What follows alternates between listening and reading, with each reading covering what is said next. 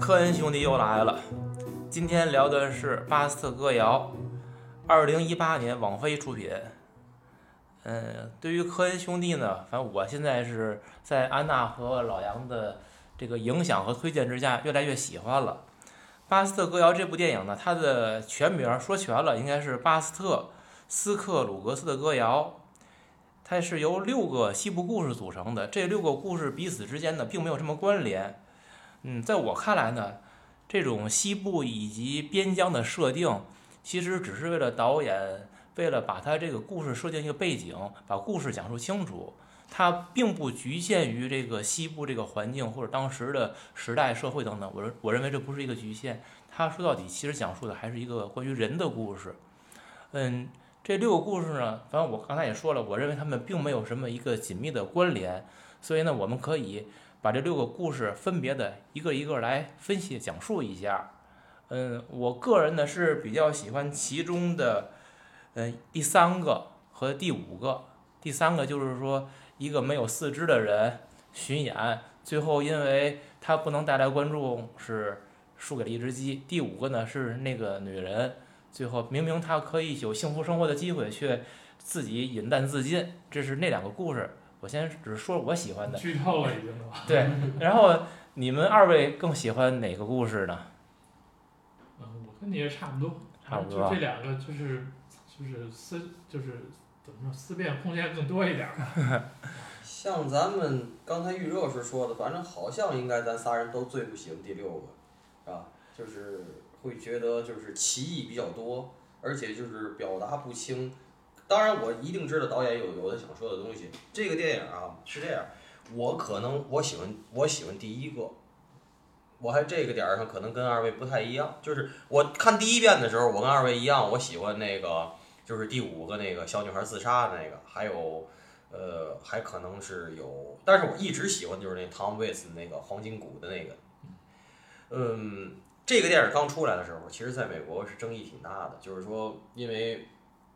好，他也去冲奥了什么的，但是说说科恩这几年，然后拿出这么一个碎片化的东西，不成整个的东西，因为因为一直就是包括斯斯科塞斯不也说嘛，就是这个 cinema 这件事儿，就是他需要一个就是他比较喜欢的就是那种鸿篇巨制，像你像教父那种，那就是美国往事那种哈。就是从头到尾人物啊，一个波澜壮阔的史诗型的，对你得你得这种型，哪怕是禁闭岛，对吧？你是也有兼顾了商业，但是你完整的讲了一个故事，你是可以的，人都立得住，然后有群像，这可好，谁跟谁都不挨着。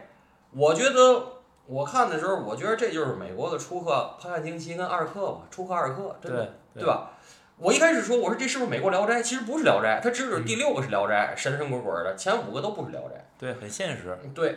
呃，我看第二遍的时候，我喜欢第一个故事，而且这个第一个故事本身，它的故事的小标题就是巴斯特斯克鲁格斯的歌谣，实际是用这个小标题来作为了整部电影的一个总标题。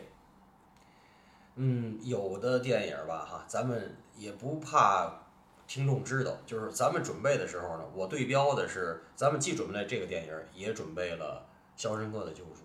这个《肖申克的救赎》呢？我这次准备节目的时候，应该是我第五遍看。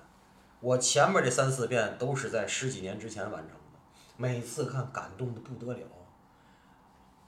然后呢，这次我分别各花了一天是准备他和巴斯特。巴斯特是看第二遍，我发现巴斯特看完了以后，我没看出任何新东西来，但是我更喜欢了这个。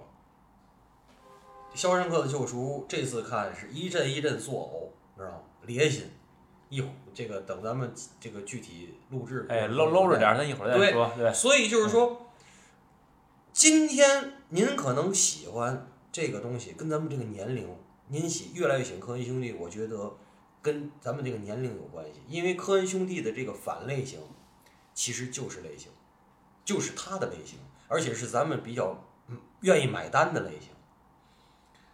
还有呢，您就是这个不用放在最后说，就这个电影的主题，我想说的是，就是我理解的，只是我个人理解啊。这个电影科恩兄弟里讲的已经比无常又往前走了点儿。我一直说科恩兄弟说无常，这个这个电影讲的是永恒，就是说科恩兄弟这种犹太精英，他理解的永恒，永恒的意义就是没有永恒，一切都是过眼云烟，你知道吗？就是包括陈丹青说木心也是说说死了就死了，这人就没有了。是，所以我最讨厌的是像《寻梦环游记》说的，前两天又有人翻出来了，说什么死亡不是结束，被人忘记才是，放屁！过二百年都被人忘了，真的，被人忘的是大多数，是绝大多数。按你说青史留名这事儿没意义啊，当然没意义，当然没意义。可是多少人追求的不就是这个吗？是包括咱们中国的古人，不就是希望在书上留下一笔，或者通过某个建筑留下一个名儿？对，那咱们就通过第一个，咱从第一个故事开始讲，就是说我为什么越来越喜欢第一个故事呢？就是说，在主流价值观里头，就是那个巴斯特那个人又弹个小吉他，说我这我要干净的，他一直说嘛，要这个清凉的、干净的水，cool clean water，然后穿这就一直衣服，一直一一身白衣服，瘦瘦溜溜的，哎根本不像个杀手。不是，你听我说，关键是问题是，他这个在主流价值观里，他这人就有问题。有什么问题呢？就是讲规矩，爱吹牛逼，嗯，特别爱吹牛逼，就是谁也瞧不起，对吧？这时候就是典型的，就是咱们这种爱说什么，就站在鄙视链的顶端的这种。完了，我枪又准又来劲，那他其实他是一个什么人设？爱吹牛逼，业务能力强，讲规矩。你听我说啊，业务能力强和讲规矩是优点，对吗？爱吹牛逼是负的，是减分项，对吗？嗯对，他为什么带谁杀谁，最后他让人杀了呢？他遇见了一个不爱吹牛逼，优点吧，但是不讲规矩。他还问人家了，你要提前拿拿枪是怎么着？那那人直接梆就来就就来一下了。这个我不完全同意。我我认为是那那个人是讲规矩的，我认为是输给不讲规矩的。因为这个那人不吹牛逼，巴斯特在他被杀之前，他不先杀了另外一个牛仔吗？对呀、他杀那个人时，他问了同样的问题，要倒数吗？嗯，就他问人家要倒数的时候，人家说不用，他叭，他一枪给人家打了嗯。然后这回人家问他要倒数吗？他说不用，叭，人家又一枪给他打了。其实我认为他们的规矩其实没没有区别，我认为核心区别在于。业务能力不一样。你觉得是业务能力？我认为就是是想说的，还是强中自有强中手。你的话就是能能人背后有能人弄。嗯我觉得他说的是这个事儿。嗯你觉得你最牛逼，永远有比你更牛逼的。那就是说有本事有就那么讲就是，那这样吧，就是你觉得有本事的人是爱吹牛逼好还是不爱吹牛逼好？永远是低调好啊，你觉得？我觉得是。那就那这件事儿就是站着把钱挣了，这事儿就不存在了呗。你站着把钱挣了，其实也可以不吹牛逼。所以这就是又来说了，咱们江大导演总跟人吐槽的槽点，就是你他妈臭牛逼什么？对啊？你最后其实是你自己还有完成你的愿望就有可以了。你觉得就是如果你一个人爱吹牛逼，会不会别人对他的业务能力的期待值会增加？会呀、就是你把你你把自己吹上去了，你不就得给自己时刻拱在那个位置上吗？就是你你这个人预设就是预设是会被提高的，就好像这个咱们老讲人设嘛，嗯，嗯这个人人设那么带自带光环的一个人设了，嗯嗯嗯你就不允许你有任何的瑕疵，你就得不断完善你的能力，你得一直最牛逼。嗯任何就是说人盯着你了，你是众矢之的。嗯你要是不吹牛逼呢，你可能有点小问题，大伙儿就容忍缺陷了。嗯这所以关键是他自己来说呢，就是你吹着吹着吧，你本来不是顶尖儿了，你吹着吹着自己都相信自己是最顶尖儿的那个人了，没想到比比如说来一个跟你业务能力差不多的，嗯结果呢你就输给骄傲自大了，对吧？嗯这个问题就是咱中国传统说法叫文无第一，武无第二。嗯所以你你这个业务能力就属于这个这种业务就属于武，哦对对吧？战斗力，谁也永远力永远别说自己是最牛逼的，永远可能有比你更牛逼的。就即使你当下最牛逼，嗯但这随着时间的流逝，你的年龄、你的动作反应各个方面，嗯你永远不会，你一定不会永远是第一。你怎么能知道你哪天从第一沦为第二呢？你不知道，所以别吹牛逼。嗯。我是这个想法。这个故事我喜欢，就是喜欢在，我是我我一直在想，就是说，那高高晓松高老师最近也沉寂了啊。第一，他也没嘛可说的了，他该倒了都倒干净了。第二是他被攻击的其实挺厉害，就是说也有这种问题，就是他对他的设定和最后他拿出来的东西越来越不匹配了。对，这是核心，就是你说一个什么东西是需要别人相信的。嗯，其实我们老说就是把人跟事儿分开，何尝分开过？分不开，就从来没分开过，对不对？就是你，所以你说的话，大家也是先先先认为认可了你这个人，嗯他才会相信你说的一件事儿。你的人设如果坍塌了，你说什么都是假的，就不会有人相信，相信的成本会非常高。人家干嘛要信你呢？人家信一个我更觉得可信的人就好了。嗯，还有这个电影儿，就是我我想提两个，就是您讨不讨厌这个电影儿里有很强的舞台感？他所有的演员都有舞台感，有那种演话剧的感觉。我不讨厌，我觉得是导演故意故意的，就是故意的。尤其这个巴斯特直接过来冲着镜头叭叭说，那不就跟观众在说话吗？我一点儿不讨厌，他就是故意的嗯，就是他的类类型。啊！对，你就认可他这个模式了。还有一个就是，比如说像第二个故事，像那个 Branco，那个是给我印象最深的是原来演正牌蜘蛛侠里那反派那大少爷的嘛，是吧？那 Branco。然后还有第三个故事里那个那个那利亚姆尼森，我我一开始看都没看出来，都没看出来是吧都没认出来。我开始看着眼熟，我看他那个演员表里有 一样，对，但是我是找是谁演的这个呀？然后就是他特别的把自己个人那个类型给抹抹杀掉，我觉得也是导演故意的。对抹的挺好的，你完全跟他原来那种就是高大上英雄、孤胆英雄的形象不一样。嗯，那就是说第二个故事就是我可能会和安娜有一点点区，就是差别，就是你觉得第二个故事是恶有恶报吗？第二个故事的第一个还补充吧，没有了，第一个挺好的，我说说挺多。第二个，第第二二个，嗯，第二个故事它就是缺席的人的那个迷你版嘛，嗯，对，就是你杀了人，但是你因此而治罪的是因为别的事儿。那不成了那个那谁了吗？就是那个 O.J. Simpson 了吗？对呀、就是对吧？他就是抢银行才被因为这个事儿被抓，然后被绞呃要被绞死。但是呢，他因为又又有一些事儿又逃脱了，逃脱了，偶然间遇见一个就是他以为是一个农夫呢，实际上是个小偷儿，偷马那小的偷偷偷羊偷的？牛。然后因为这事儿他又被抓了，然后说你偷偷牛偷羊，你因为小偷你要被绞死。哎，就是太悲催了。就是你你之前那个那个抢银行那事儿呢，就就就就是无所谓，却因为一件非常小的事儿、偶然的事儿，你却被被绞死了。这是一个生活的偶然性和一个一个那个就是你你你总总是要因为要嗯要因为你做过错事儿要治罪的，就是偶然性和必然性很荒谬的结合在一起了。对，这里边相当于我们常说是善有善报，恶有恶报，或者说是这个生死有它的这个宿命。可是，在你这个宿命里边儿，这个你的善恶所报的那个因果关系它不对应，它是一个错置的。我罪有应得，不是抢银行我罪有应得，可我并不因为抢银行治罪，我只是因为那个跟别人一块儿放牛，他那牛是偷来的，我因为这个事儿被治罪，这有什么关系呢？其实那我你要是顺顺着来说，这人做过坏事儿，虽然他放牛那个他放牛这事儿没没做没做坏事儿，可是你因为这件事儿为以前你付出代价，好像也理所应当。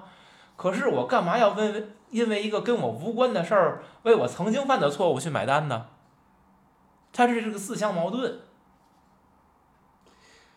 所以就是说，我为什么又说继续说咱们跟《肖申克》这个事儿？就是说无常这个事儿，我关于这个第二个故事，我的想法是，没有善恶终有报，无常一定是就是你以为他对的时候，他错了；你就是你以为他好的时候，他坏了；你以为它坏的时候，它好了。还有无常是吧？你以为它坏的时候，它就坏了；你以为它好的时候，它就好了。它叫它叫无常。如果一边顺拐的全往坏，那是悲剧；一边顺拐的全往好，那是喜剧，就没有黑色，也没有科恩兄弟了，对对吧？所以这个我再往前走一步说，就是我不知道我以前在节目里聊没聊过，就是我很粗浅的对佛教的理解，为什么说凡是寺院里有抽签儿的，这个就是基本上是诈骗。因为佛教讲的无常，就是你没有结果，或者说没有确定的结果。抽签儿是确定的结果。如果你的人设所有的命运都被设定了，确定的结果，这一定是诈骗，起码在寺院里是诈骗，能明白吗？白但是道观里头是对的，因为道观里边风水什么这些都是咱们道教的，这个是有的，而且是而且看预知术这些东西是有科学道理的，是有气象学和所所有的东西做做支撑的。其实，这是我粗浅的理解啊、这这你这个挺有意思，都是抽签儿，搁这个道观里边儿成立，搁到当然寺庙里边儿就不成立。他的教旨跟他的 对呀、对呀、对对呀、他搁他这个背后他是有他的内在的东西的，在佛教里是符合的，嗯。是符不该有是符合的，嗯。在道教里该有才是符合嗯，明白，明白。嗯，这在这也可以就剧透一下，我们后面要会有聊《孤味》这个电影，那里边儿我刚才想说，那里边儿不都有抽签儿吗？是最后他是在道观里边儿抽签儿，人家那个是成立的。是成立的，对，是成立的，这个第二个电影，就第二个小故事里边他，这里边就在我看来，他还讲了其实是印第安人和白人之间，他们之间这种生存的竞争。就是你看，他最开始是两个白人之间，白人抢白人的银行，然后呢，白人的这个是那个应该是那是法官审判这抢银行的人，结果印第安人来了，又把白人的法官都杀了，杀了之后呢，但是他他也并不解救那个抢银行那个人，他就看着你死。其实就是说人种之间的对他他并不解决，但是他也不弄死你，他看着他在看笑话。结果呢，这个抢银行这人被另外一个偷牛的白人救了，被那个人救之后呢，结果偷牛的白人看见有警察来，他跑了。这个不明就里的人 又被另外一群白人的这个警察给给给逮走了，这就是。嗯，最后还是被白人审判弄死。就是我会觉得他这个科恩兄弟啊，他是不是也在去讲白人和土著印第安人之间他们这种冲突，以及其实你到底最后我看到，包括后边讲到第五个故事的时候，也会涉及这个白人和印第安人之间他们的这种冲冲突。其实这是一种生存竞争，甚至我认为他把这个肤色他给揉揉起来了，跟这个你是印第安土著人还是白人。已经没有多大关系了。我们只不过都是在争夺在这片土地上的一个生存资源。我有这种感觉。嗯，我用数个晚饭的时间啊，从看了一个两个系列的彩色版的二战回顾纪录片儿，我重新看了一次呢，就是又纠正了我一些想法的瑕疵，就是说好多时候这些人是去神化美国，就是日本兵的战斗力。然后我后来就当时就在家里我就讲，我说这个以前我一直听说，而且我还广为传播，说一个日本兵的战斗力啊，相当于两个美国兵，相当于十个中国士兵。我后来发现不是，就是在单独的，就是作战的某个那些区域里，有可能那种集团军作战其实是差不多战斗力，但是纪律性肯定没有日本好。由此我又想到了什么呢？就是美国是最后对日宣战的。美国对日宣战第一件事，你知道是干嘛了吗？是把美国境内能够统计到的所有日本人，日本人啊，日本侨民全部弄到内华达的沙漠，弄集体宿舍，让他干苦活，劳改。然后那些日本人最后出来以后，呃，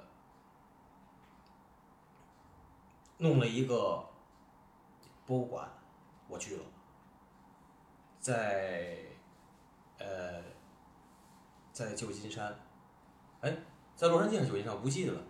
门口那个博物馆是个玻璃的，进去就全是日本社团，就是捐资的。然后进去是所有那些就是他们三几年、四几年那种皮箱子，就行李箱，拿着皮箱子码成一个门，你要穿过那个皮箱子码码成的门进去，那都是当年的那些皮箱子，然后里边所有的血泪史。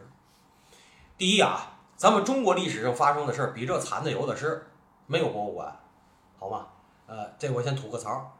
但是我看完以后我就发现，和现在咱们越来越开始激化的这种反美的情绪、仇美的情绪，我想说一句稍微客观点的话，或者我认为客观点的话，美国人或者说美国代表的那个势力，绝对不是白莲花。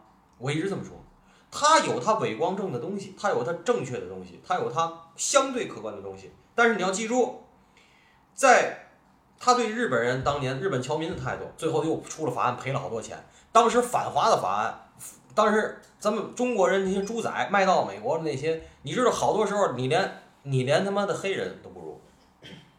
那个博物馆我也去了，那个在旧金山的唐人街，我也看了。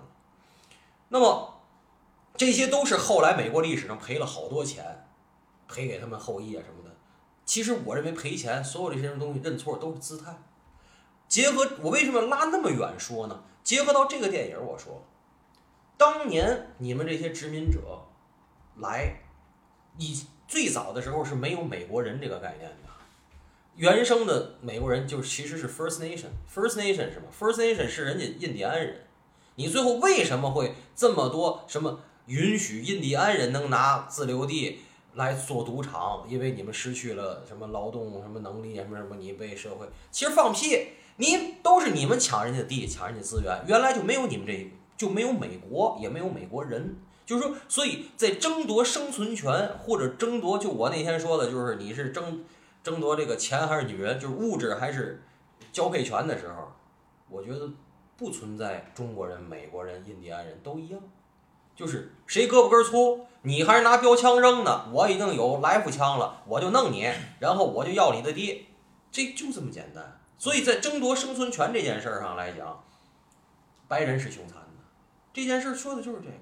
还有我特可乐，昨晚上我看您二位提纲，一下就给我就逗着了。我的笑点可能跟你们不一样。我说这个就是审判是很玩笑的审判，对吗？他没玩笑。对，我觉得这科恩兄弟就是他就是蔫坏损，你知道吗？就是说这个法律制度从 从雏形的时候就是一个很随意的设置。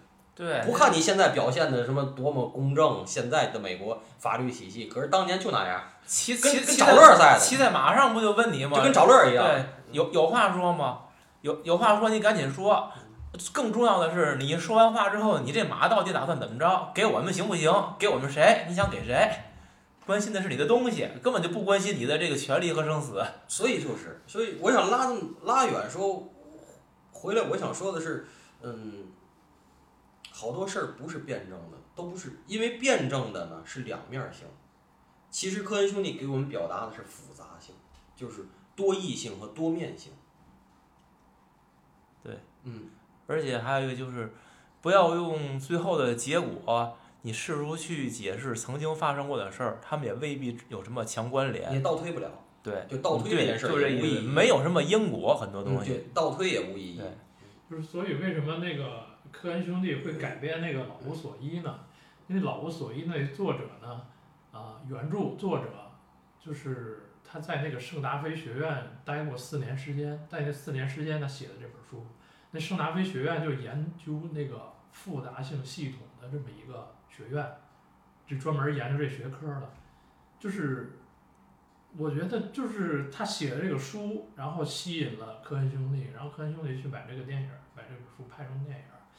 就是他就是探讨的这个复杂性的这个系统里边儿，这这个复杂性就是人包括各种关系，就就就是到底有没有规律，是吗？哎，对，就是有规律的话是什么规律？是谁掌控着规律？反正如果说大家感兴趣去看那个书，那本书我觉得比电影要好看。嗯嗯。哎，你说到这儿，因为我之前问你，就是巴斯特歌谣这个电影，我说有原著吗？好像应该就是自己写的剧本，可能没有什么原著。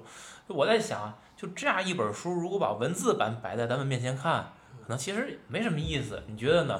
就是它的这个拍成电影，它的这个叙事语言和这个节奏掌控是非常好的。我非常相信，这个文字是没有办没有办法来表达科恩兄弟通过影像来展示出来的东西，没有办法。你看，那就是第第二个，还说嘛，就第三个开始之后，就是呃，连姆尼森那个角色跟那个。残疾人的角色，你看整部片子下来，俩人有说过话吗？我就说那个那个没有四肢那个人，残疾人，他除了每次去演他那个剧，他一句台词儿没说过，他真的是一句话都没说。我特意我看了一遍，没说。他在这个就是他们那个巡演的马车之外，跟他的这个就是连姆尼森演的这个人他的供养人吧，不叫供养，他他的这个算是老板吧。他们两个人之间只有眼神的交流，就这小孩儿一会儿是渴望的，一会儿是疑惑的，最后是那种恐惧和绝望，都是通过眼神来表达的，没有一句语言。但他想说的每一句话，观众心里都非常清楚，他我是完全收到了。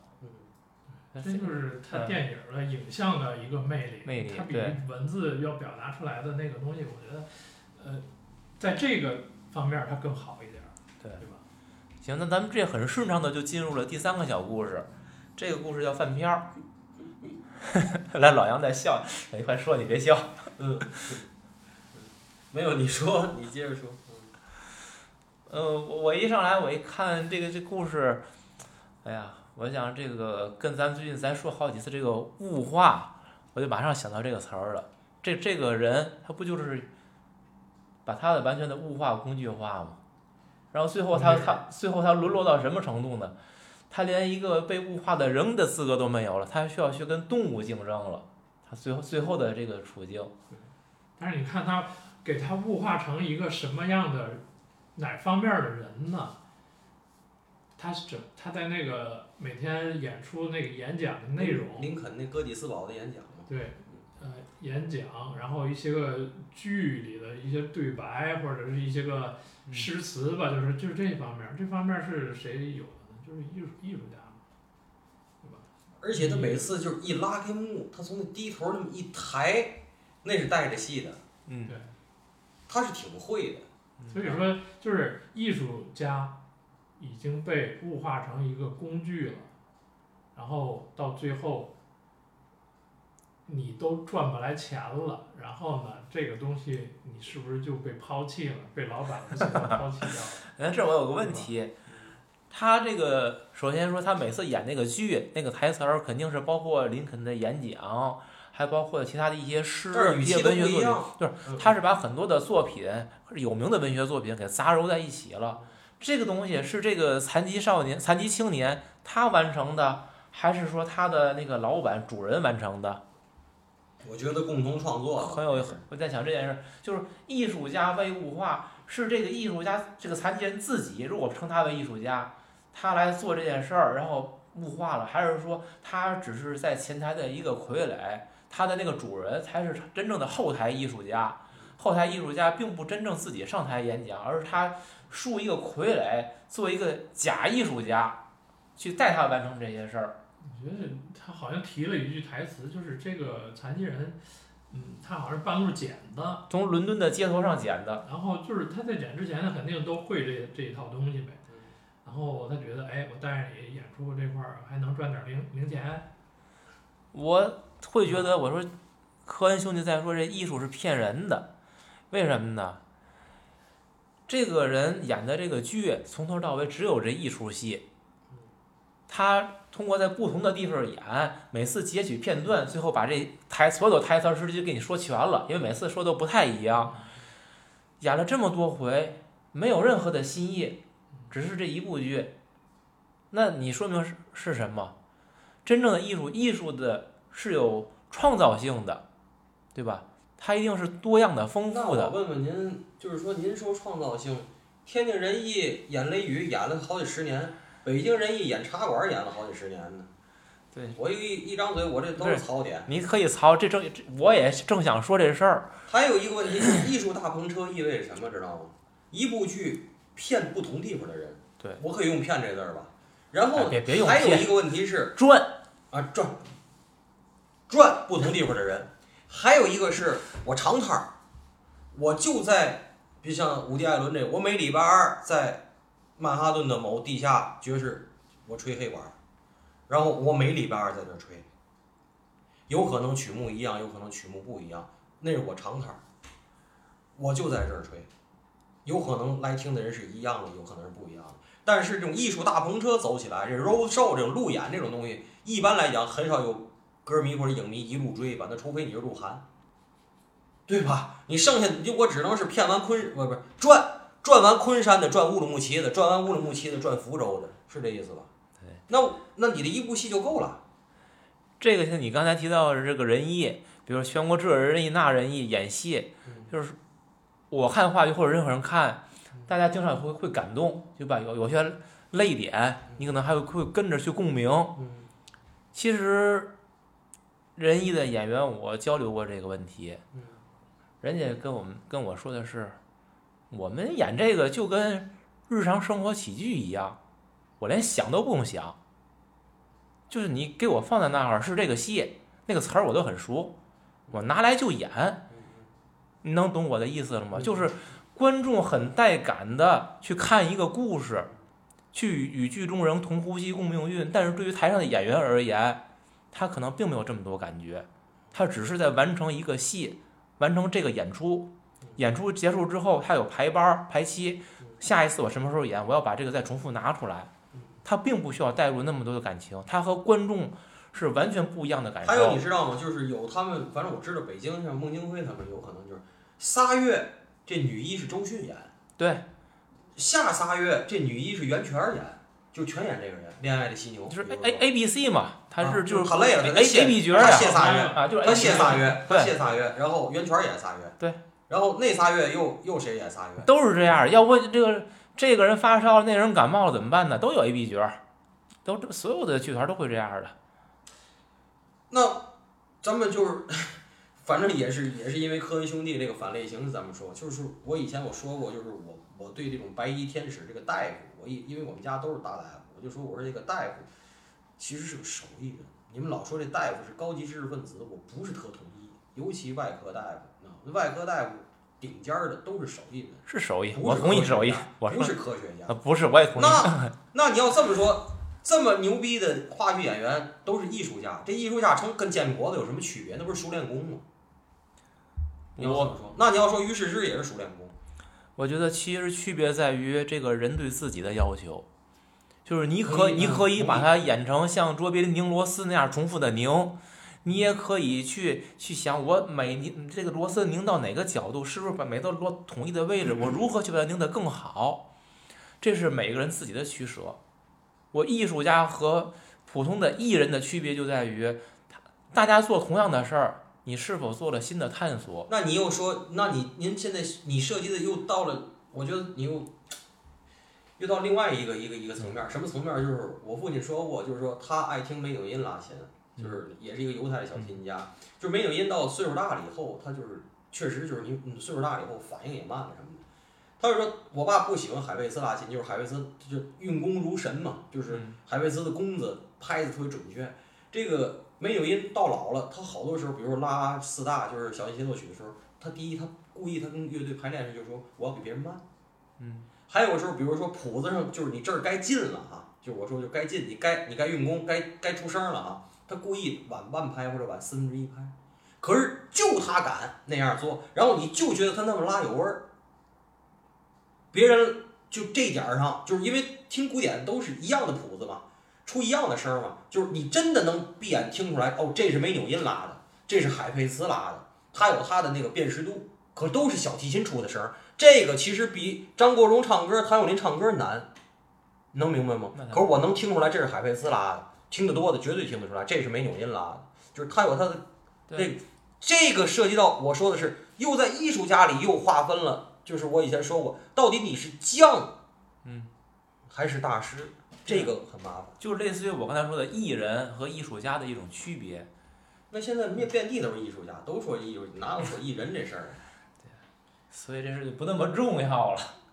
其实你看，我说我自己一个感受啊，就是以前就会有人说我可能可以适合去做老师啊，或者怎么样。嗯但是你知道，我从小嗯我最不不叫痛恨，我最很讨厌的一个职业就是教师，嗯我不想做。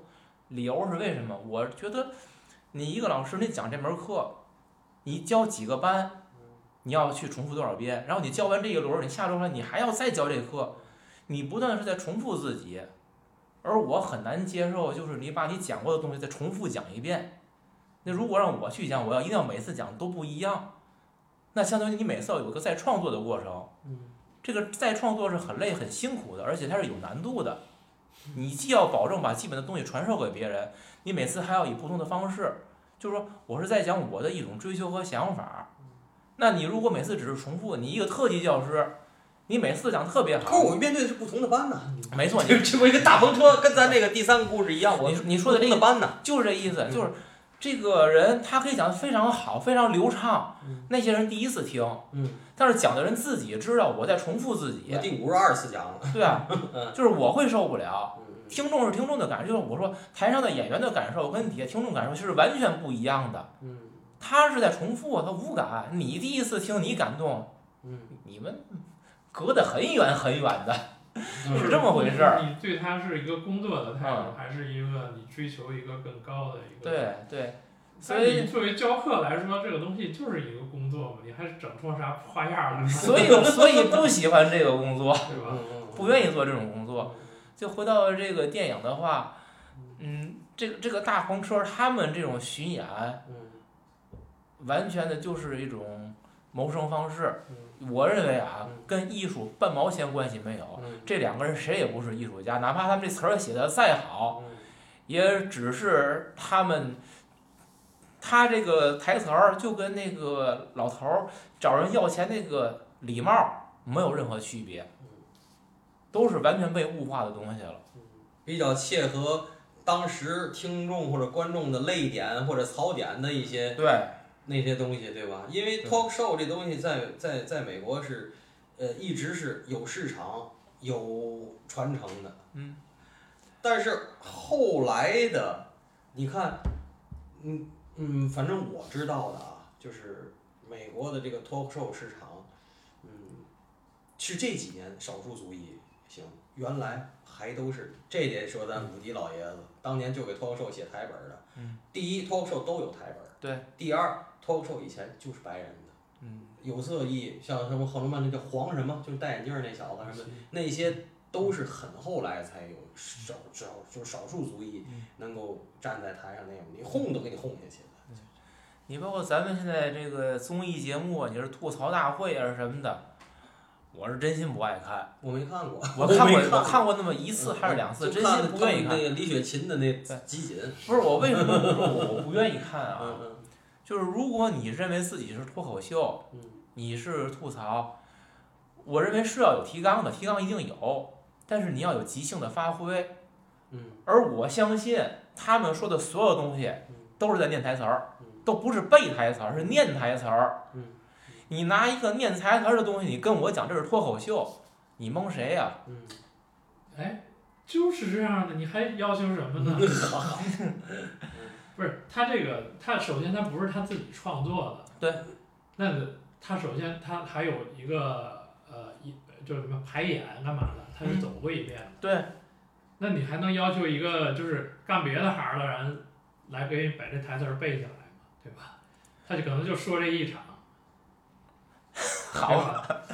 呃，而且是干别的行的人念这个台词儿，带着感情或者带着带着一些戏剧戏剧表现来念，还念的不如他。很假，你知道我这样会，就是说你咱俩去比他还假。那就看表演了。不对是你把一个假的事儿当真的干，我觉得这事儿你是当真的看了。对对对，没错儿，你是当真的不是，不是你你联想一下，比如说咱看一个电影，就你信进去。我知道这电影是假的，嗯是导演拍的，剧本是写的，所有的演的东西可能嗯现实中都不存在，我知道这是假的，嗯但是呢，我用一种看电影的角度，我来去欣赏它，嗯。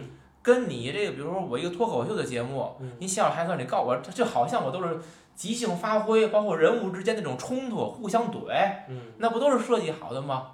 嗯？你当当当真的来说，这个是不太一样，就是那本来就是假的，然后呢，我但是这里边可能有一些生活的提炼是真的，你去感受，跟本来这东西就是假的，哎，我们这就是真的在互相怼呀，真的谁跟谁掐起来了，这感觉是不一样的，就就是咱俩就他信进去了，好吧，好吧。所以我不看。就你信进去了，嗯。不是你我明白，你们这等于是当那个当当乐儿看，是这意思吧？那当然了，啊当然了。看他的段子高级不高级嘛？你看他表演是不是？看段看看台词儿写的好不好？嗯，行吧，那我我真心这是没啥劲。共谋，嗯嗯，台上和台下的共谋。共谋。嗯所以咱们拉回来说，这个你觉得这第三个故事感动你，是因为他们没共谋，观众不买他的账，这个我也同意。我觉得他最后买鸡这件事是个骗局。我也想说，就这那鸡鸡不就那鸡不 我那我一看那第一次我看那鸡，我说这不章鱼帝吗？你记得章鱼帝吗？就世界杯猜猜球的那个。啊，章鱼张玉帝我说这不章鱼最后不让人给吃了吗？那章鱼帝好像是张玉帝最后让人给吃了，死了以后让人给吃了嗯。他是阿根廷的还是嘛的一个章鱼帝嘛？就是老老猜的对嘛。这这鸡我觉得一定是骗局。对我就在想，就是这个鸡数数，我想什么？肯定这个鸡对某种味道啊，或者是对某种刺激，它有反馈、有反应。大胡萝卜是吗？对呀，一溜数字嘛。你看它那个前面那大板子捂的这么大面这么严，那每个小小圆盘数字圆盘后面有机关，十，有食，有石或者有味道，有有不管不管是声光还是什么东西吧，去刺激它。嗯后面那人你七加五，在十二那小牌后边一定有刺激，那鸡不冲着那刺激就去了吗？我我认为一定是这么个原理。算是魔术的一种。魔术他他对他只要那个连米森他把这个原理学来，他这样能也能去骗别人。但是我觉得他就买了个鸡呀、对他没学那个就是我要学魔术那个那讲座没听，讲座没听。这人到底是聪明还是傻呀？智商高不高啊？天哪！所以这也是一个讽刺点。啊，挺讽刺的然后他他妈的拿那石头到那河里先扔一回试试。啊！这个，所以我这个这个我挺服的，就是那个那个有好多哥们儿都现在给这个电影儿哈按章回体起起起起名字，这个我觉得是起最好的，就是这第三个故事网友起的。叫打炮不让看，喂鸡抛同伴，你知道吗？这这起的真好，你知道吗？我觉得就这第三个故事起最好，所以我给记下来了，你知道吗？嗯嗯，不不让看嘛，那嗯大胖女的嘛，对他他进城了嘛，他去那个去妓妓院嗯，然后那个他还给他这个残疾青年也背上去，然后还给人转过去，不让人看，反正人也动不了呗，连头都回不过去，不能转一百八十度嗯。哎，你说这个，他给人转过去，因为这个人是不能把脖子转一百八十度看到后边的。嗯可是当年我是见过街头艺人，嗯就是那种吞铁球、吞宝剑那种人，嗯，他们有一个绝技，可以脖子转一百八十度，真的能。那当然。就是相当于你把你把你这个脊椎整个就给就给脱开了，就拧过去了，真真有。以前看那些俄罗斯那些柔术什么的，什么样的。嗯，这个是这这说不叫活儿，现在这种东西少了，不会有了都谁还练这个太。苦了，太苦了，太苦了嗯，太苦了，太苦了。下一个故事吧，这个飞的哎，这故事我发现就是那个积多积那个点数字那个，嗯你看现在其实还有，就是在路边儿弄好多小纸条儿，写着不同的字儿、人名字什么的，你告诉这个什么老板或者你自己说你姓什么，然后让小鸟儿去把你的名字那个字儿啄出来。这种变体是吧？现在现在还有呢，现在就是我现在还在外面见过，天津有没有？在外地我见过，嗯不都一个路子吗？嗯这一定是有猫腻儿的。行，可以。来下一个，嗯下一个故事叫《黄金谷》，是讲的淘金者的故事。淘金者的扮演者汤姆·维茨，算是这个六个故事里最正能量的这个故事。最汤汤姆·维斯老杨应该有很多话想说。嗯，对你先讲故事吧，你先讲那个黄金谷的故事吧，淘金谷这故事，我觉得可能相对来说是特别最好讲的一个故事了。正能量。哎，一个一个老头儿，淘金者去淘金了，嗯然后呢，他通过他专门的一一套方法，就是先筛那个沙子，通过不同的地点沙子的含沙量，我开始以为他筛那小沙子他得留着，结果他都不要，看不上，那只是这个线索。看看哪儿的含沙量最高，然后一点点儿点推推推，通过一个三角形原理推到一个顶点，那个顶点应该是金沙的起源，挖坑，最后把那个嗯大金矿找着了。结果呢，他找着之后，没想到一直有人在监视他，那个监视他的人打了他一枪，结果那个人以为他已经把老头打死了，没想到老头流了这么多血，在那儿趴那忍着一动不动。最后那个年轻人一下来，梆，给他打懵，最后把枪抢了，把年轻人给毙了。老头自己还是拿着金子，不能叫全身而退，至少是带着带着自己的收获吧，继续自己的路。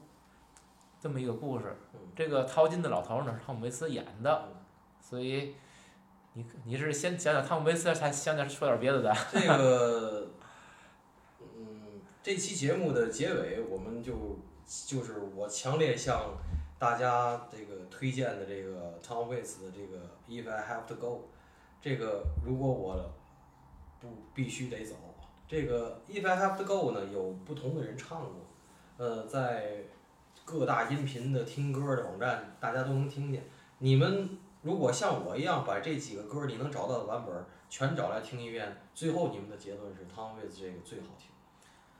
然后呢，这个 Tom Waits 是一个很神奇的人，他呢，呃，是一个唱民谣的，嗯，也接触一些蓝调。然后呢，他在网上还有在美国出的最多的不是自己的专辑，而是他各大在就是大小场合的演唱会。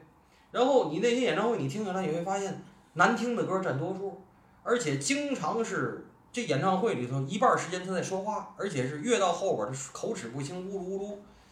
什么回事儿呢？他咱们中国我知道一个人，就是一回来咱们会聊起来的这个陈升小朋友，这个在这个 Tom Waits 也是从上台之前他就开始喝，基本上到每个演唱会的后半截儿，他就是醉醺醺的状态，就是口齿不清，呃，那种是那种就是长得又丑，嗯，丑真丑。然后呢，就是跟大猩猩似的，然后你又觉得就是他是那种外表很粗犷，但是实际上那里头非常非常细腻，然后又是设计又画画，写诗歌，然后很多词也是他自己写的，然后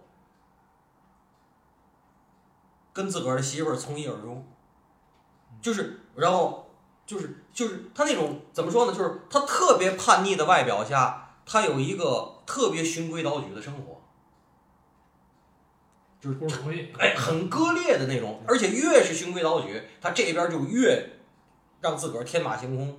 而且你看他演的这个老头儿，你如果是正常你看的话，就是像他这种，就是在美国呢，就是也是能进名人堂的这种，对啊，这种人，他是完全的，你看他演的是非常中规中矩的那种演法，而不是那种很飞的演法，你明白吗？嗯就是好多人追求那种很飞的演法，我要演的就是我，他不是，他就演这个老头儿，他就是这个老头儿，这是一种怎么说？就是我觉得是一种代入式的这种这种东西，嗯，我挺服的，我挺服他这种人的。就是你认为我是个，比如说是个浪子吧，还我只在艺术上浪，我在别处一点都不浪。有的人呢，就是戏如人生，就是我戏里戏外我都浪，没准我生活中比戏里还浪。这个反倒不一样。一个是我推荐这个片尾的这个歌，然后还有一个就是，呃，我会买的，我等着下一次某网站打折的时候，他的那本书叫《醉钢琴与地下蓝调》，这是他的一个自传。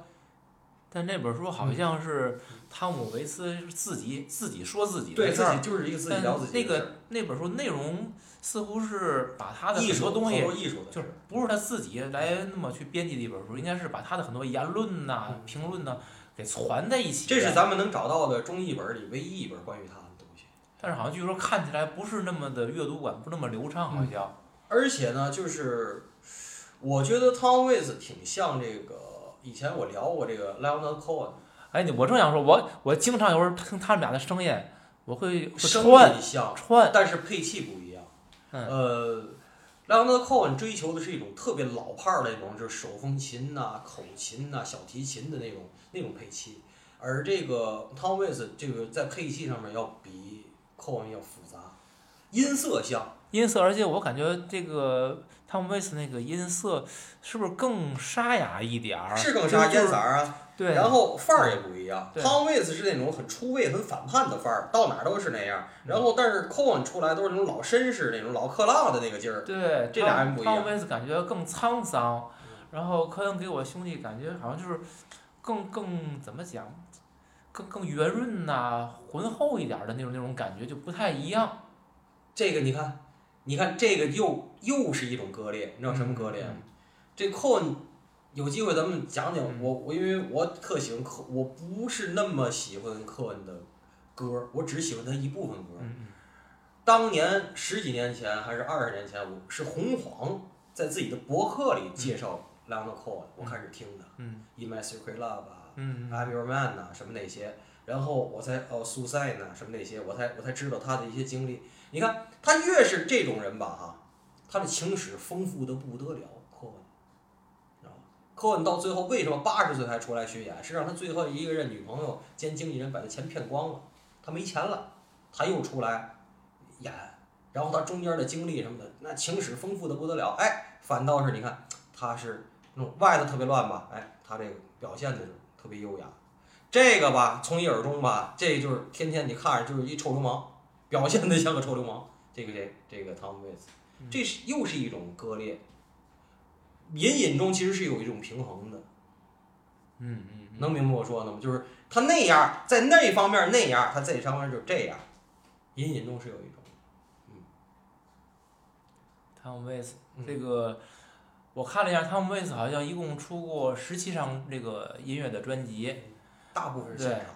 而且他演电影其实也不是偶尔为之，他触电的次数可是不少，所以他也，而且他跟科恩兄弟的合作应该也是好几次，不不止这一次，好几次了已经。很嗯，歌儿很好听，但是我对这个他的歌儿印象是，我看我从来记不住歌名我也记不住那个旋律嗯，但是他那个味道，我认为是他打动所有人的点，那种感觉很好，老男人沧桑感。嗯嗯，对，呃，就这个淘淘金谷这个故事，我最大的收获你知道是什么吗？我终于明白怎么淘金了。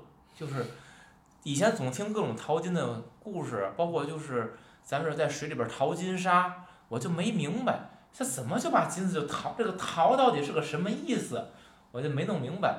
通过他拿那个小筛子去筛那个土，最后剩下那个金沙，我大概明白一点儿了。那古诗里边儿什么什么淘金女扮满江薇呀、就说这个淘金都怎么淘法儿，我我终于有点概念了。嗯这是他给我科普了这个电影。嗯如果如果他这不是瞎写的话，他不是，他是从那个呃原著是杰克伦敦的那个小说嘛，嗯一个嗯非常短的短篇嗯。他那个小说跟他的电影是一模一样的，哦，基本上那个当台本直接拿过来直接拍的，你知道吗？嗯呃，唯一不一样就是那个鸟蛋那那个那掏鸟蛋，掏半截儿看见鸟了，然后把鸟蛋放回去了。哎，这个点儿是神来之笔，我觉得做是的不错。这鸟蛋的意思，你看想什么？这个老头儿啊，叫道义有道，就是他最后锅里不显示，他就煎了一个，对人家说就就隔他拿了四个，那个猫头鹰看着他，那猫头鹰蛋那个是，嗯然后他嘣儿嘣儿嘣儿把四个全都放回去了嗯，放回去我心有不甘，我就爬上来，我就想补充点营养嘛，嗯我就拿一个行吗嗯？冲着那猫头鹰说拿完之后说，反正鸟儿也不会数数，就是他虽然就是他想拿，然后呢，他也需要一些个自我安慰的一些借口，但我总是他是道义他知道那个我满足我自己，我对别人的伤害要控制到一定范围内，就是我还是做尽量彼此。都不要不要太大伤害的事儿，嗯所以当后来那个年轻人从背后给他一枪的时候，他是非常愤怒的，嗯就是说，你你我我也在心里在想，哪怕比如你跟我合伙，或者你给我搭桥，你给我帮忙，你最后分我点金子，嗯对吧？咱俩合作，因为你反正你也看见了，咱俩与与与其鱼死网破，不如咱俩合作一块分点儿，不也行吗？哦，你让我干脏活累活，我挖了之后你弄死我，你把我劳动成果抢走，太不这这个什么，太不地道了，这事儿办的，是吧？就感觉是冥冥之中你还那个鸟蛋起作用了。哎，有道理哈。你不你要你要这么说，我这这科恩兄弟又变成了这个善恶有报啊，这不符合他的宗旨啊，强行拉回来，强行拉回强行拉回来。好了，那到第五个故事，受惊的女子，这个应该我能不止咱们，所有的观众可能都会更容易被这个故事打动，因为他最后那个女的自杀那那一下，是一个非常强大的反转，强烈的反转。嗯，就是我看到这儿的话，就是我就就是那种感觉就，哎，太好了，这个情节设置。太好了是吧？是是是，真的我也这感觉，嗯然后你首先是惊讶，哎呦，可惋惜嘛。意外意料之外，嗯，晚情理之中，绝绝对意料之外。情理之中，对，首先你是感情是惋惜的，然后你细一琢磨，这个东西就就就得这么结，为什么这么结呢？你往前倒，这个女孩出来的第一个镜头，你就是照了大脑门儿，然后明显就是那种精神状态不是正常那种，就是爱紧张。嗯，你说性格决定命运也好是怎么着的，他这种性格就造成了他那一刻就会拿枪打自己，嗯，对吧？就是老杨说是说是无常嘛，你觉得？嗯我觉得就是宿命，嗯，就是你性格决定命运。性格决定命运，你的嗯宿命可能就是你这个，包括你的性格决定的，或者你什么决定的，嗯，到那儿就得这么结局。他就不懂什么叫好死不如赖活着。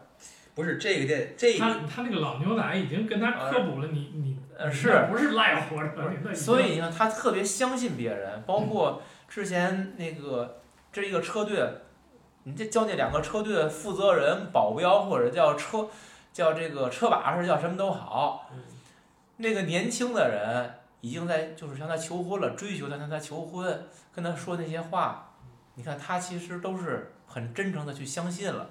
那个年轻人也没骗他，首先我认为，但这女的其实没有太多的戒备心，她也没往更多的地方去想，她是认为这个人是在帮她，而且在这现实情况下，她也没有更好的选择，她觉得这个可以，她特别容易相信别人，她一个是嗯她女性在那个年代，她就是这样嘛，她没有一个自主的东西，呃，包括他性格造成的。另外这几个这几个男男就是男士吧，但也没做错什么东西。对，他基本就是他哥哥就是带着他，哎，我我们去另一个城市生活，对吧？这个生活不下去了。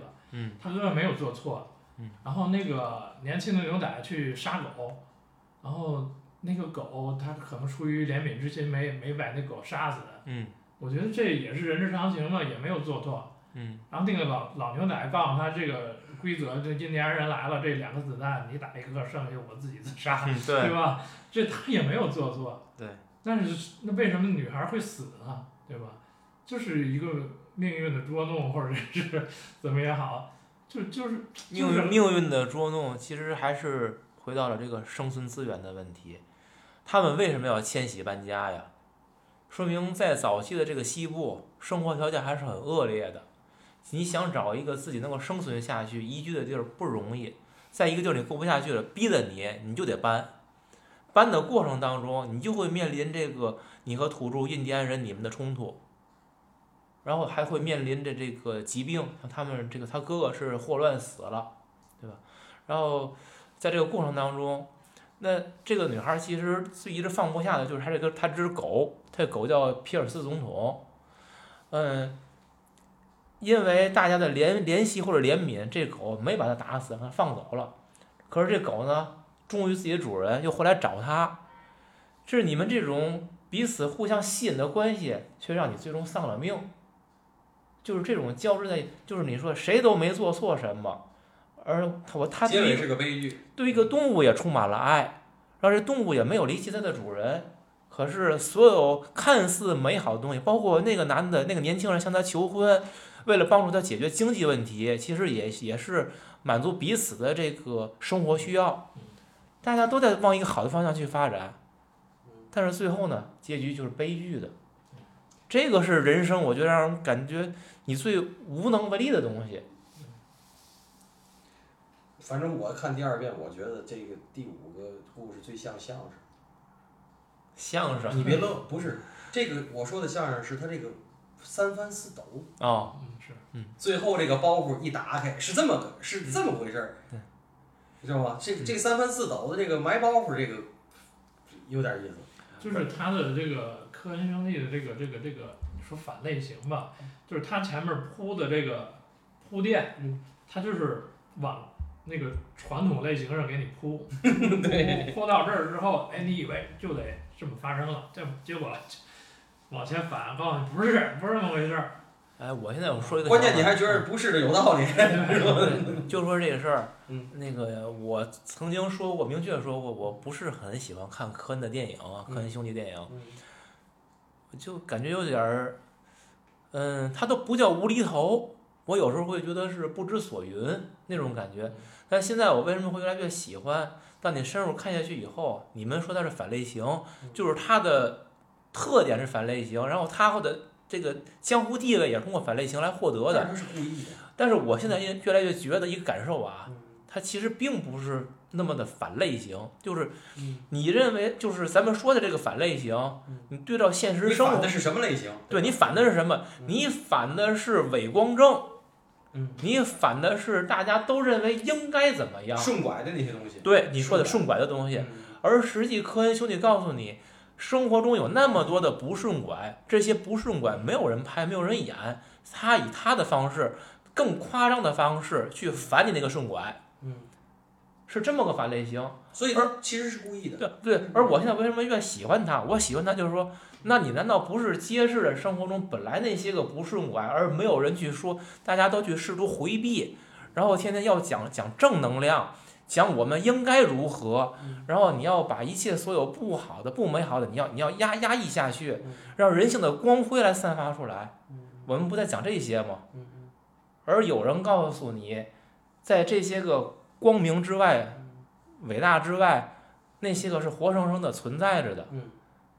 我觉得这是科恩兄弟现在越来越打动我的原因，而而且我真不认为这叫反类型了，就就是大家可以把这种定义为反类型，但在我这儿看这不反类型，这叫生活的真实，嗯这是我的观点，喜欢的原因。嗯最后这电影就是我想说，他这个三番四抖，最后女的自己自杀这一下，嗯为什么抖得特别漂亮？还有一点，我最后那块儿我翻了五六遍，就单独看那一段儿，嗯我在找什么呢？我在找女的自杀的那声枪响，嗯，没有，为什么没有？你你你你们知道不应该？其实是老那个有一个最后一个印第安人藏在马后边儿，后边溜达过来，然后把这个老牛仔给打懵了，然后要用刀割老牛仔的头皮那一瞬间，老牛仔给了印第安人一枪，对吧？他这边是炸炸死，嗯嗯那一枪响的枪响跟这女的自杀的是重合的是重合的。嗯我觉得这是神来之笔，太漂亮了。嗯就是因为如果在此之外有一个没有源头的枪声，你会联想有一个那女的是自杀了，但为什么这个重合，而这女的又自杀又合情合理呢？是因为这女的一直在看，她认为这个老牛仔脑袋都被揪起来，刀都已经横在脑门上了，你不死还有选择吗？他这刀拉下去之后，下一个就这女的，就是我要被侮辱了，嗯，所以你的枪响跟我的枪响同步的，我觉得太妙了这笔，我翻了五六遍，我想一定是在这儿想的，嗯。真好。就是他性格决定的，哪怕多等两秒钟，你还对不至于死，对吧？就是他紧张了就不行了，已经，哎呦，那我赶赶紧吧。是，嗯，非常棒的故事。嗯，哎，第六个，第六个小标题叫遗体，它讲的是，嗯，两个赏金猎人跟另外三个乘客在一辆马车上奔向一个地方，然后马车的顶子上还有这两个赏金猎人已经逮到的一个罪犯吧，就是他们的猎物，是这样的一个故事。在这个马车上面，这两个人对这三个人，他们就有不同的、不停的各种交谈，最终到达目的地，进了一家客栈。然后这样一个故事，这个故事反正我开始看的迷迷糊糊，在咱们正式录之前也跟二位交流了，我是有点茫然看的，想听听你们的感受。就是他最后那个客栈啊，你看他，呃，布置也挺诡异的，就是是就是一楼那个非常昏暗，然后二楼那楼梯那儿照出一束一束光来，嗯，然后那两个猎人就往上搬尸体，呃，你可以想象成就是他除了这马车上对话这些东西之外呢，这俩人是不是一个地狱使者，对吧？嗯，黑白无常，然后把这个三个三个这个乘客也是我来收你们来的，对吧？这是一层理解。然后我还觉得，就是这俩人儿是不是科恩兄弟自己兄弟二人的一个化身呢？然后对吧？他来收所有的观众是吗？收故事啊，或者是他们对这个，嗯，这个对生死也没有那么那么深。反正我觉得这两个人应该是他们兄弟二人一个投射的东西在这儿。因为这第六个故事我是没看明白，我看了好几遍都没看，没太看明白，所以呢，我就去翻了翻影评，我就对这刚才你也提到了，这两个人实际要把他对面那三个乘客也是他们的猎物，也要收走。我对这种解释觉得是有点牵强，因为你为什么要收那三个人呢？那三个人是罪犯吗？他们做了什么事情？电影里也没有交代。你去分析呗，那就是嗯这个，就科恩兄弟，我刚才还提了，就是巴顿芬克嘛，那个电影啊，就是它也是表面是一层意思，然后你翻下来那里边是另一层意思，呃，它可能是短片，它信息量没有那么足，但是我我没有细琢磨这三个人的对话，要嗯。细琢磨，你去那三个人对话里是不是都能发现蛛丝马迹？呃，这我我不太爱往里翻这个了，已经。这个对于这个观影要求太高了。你想，如果你在电影院里边看，节奏很快的，尤其他那画的很快，一遍就过去了。那你除非你就是搁家里边那个看录像，你反复的看，你还得前进后退、前进后退，反复的，这个有点儿失去观影的那种流畅的乐趣了。他这个就是给影迷留的作业，留留个扣儿啊 留的作业，嗯你们回去自己解读去。嗯，怎么解读怎么有，反正其实是。是吧？老杨呢？对第六个故事，因为前面已经说了一些第六个故事了。对呀、咱们咱们预热的时候，我说我跟安娜完全一致，就是那个我说是判官，那俩是判官，是判官来收人儿的，来收人儿的判官啊。然后嗯，就是他他把那个尸首列上去，列上去就不见了，列上去列上去就不见了。然后最后那个人其实是是你自己，我说的啊，嗯就是只是我个人观点儿，是你自己主动关上的门。关上门啊嗯，在关门之前还有一个开门和下马车。嗯，呃，那两个赏金猎人带着他们猎物先进去了，然后后边这三个人就围绕着谁先下车，然后下车以后谁先进这个门儿，谁都不先走。他们这这怕什么呀？所以说，我说就是我这写什么该下车时就下车，你知道吗？你这对啊个最后你是都逃不了这一个这一个事儿的。你说他们谁也逃不了，可这三个人还得互相耍小心机了。你舍不得下，最后也得下。对，然后这个两个男的，其中一个说女士先行，让女的先走。对呀、人女的跟他说，得有人给我开门儿啊，嗯不是得有人得有人扶我下车，先是扶我下车，然后扶他下来了，然后我又说女女女士先请先先请进，然后女士说您得有人给我开门啊，就是如果有大的宿命存在的话，你们这点小小的心机又有什么意义呢？嗯，就是折腾就别折腾了，你早晚是得过那道门。所以我说这个就是那个，我就看这个故事第二遍这个时候，我准备的我写的就是，我突然想起什么，原来我爱听单田芳，单田芳说什么，呃，木分花梨紫檀，记得吗？单田芳说爱说这句。嗯，我说这个人分善恶美丑，情分浓淡厚薄，最后 在阎王爷面前 一视同仁，你知道吗？就是该下车时就下车，你知道吗？就是善恶美丑，老年轻没用。对嗯，总的来说呢，这个电影真的是很不错，很不错的，推荐各位听众们去看。还有我想说的一点，你看它这个电影特点呢，它六个小故事彼此并不关联。嗯这样的话，我会我我一直有一个问题，那我放四个故事行不行？我放十个故事行不行？就是你这个电影，它相当于是个搭积木。你搭积木的话呢，你还会有一个，比如我先搭底座，再搭搭房子，搭个墙，最后封个顶，有窗户有门，你还有个关联，有个顺序您。这个又开脑洞，我对吧意思就是说，你还别说增加减少，就这六个故事，我把它顺序打乱了。对我把巴斯特放第三个，黄金谷放第一个。对，我想问的问题是，就是说不是让两位回答，就是我我不知道科恩兄弟他写这样六个故事，看似没有关联，实际他是不是有一些他想表达的关联性在里边儿？拍了九个，砍了仨呢？对有可能。对，他为什么就是为什么要选这六个呢？呃就是有个说法，就是他之前写过好多剧本好多想法，就不足以拍出一部长片儿。说这是个边角料儿，哎，就拿过来，这有有可能还有啊，就可能还有可能对我可能拍出来可能凑不成十分钟呢，那有可能，那我干脆就不拍了，就凑凑连吧连吧，哎，这 有这几个是几那个，如果是那样的话，我必须说，那科恩兄弟能力是非常强的，因为六个故事又没什么关联，你把它攒在一块儿，拍的这么吸引人，而且每个故事都有有自己打动人之处，他们之间而且完全的不重复，对吧？是各自很有很强独立性，每个故事所不重复才好玩儿。表达的主题也是很很清晰的，让你去可以有自己的感受，这是一个很强的能力。因为你六个故事拍完之后，我看好像是一百三十三分钟吧，就是两小时多一点儿，你再刨去片头片尾，两个小时的话呢，你平均那一百二十分钟，一个故事不就是二十分钟吗。它时长不平均。对对，不平均就是你平均下一个二十分钟不到，二十分钟不到能把一个故事讲清楚，而且打动人，那是很强的功力，嗯很不简单。嗯，咱们今天就聊到这儿，好嗯大家有时间去看看吧，真的是好电影。还建议是听呃看完再听。这个强烈剧透全是这集，充满了剧透。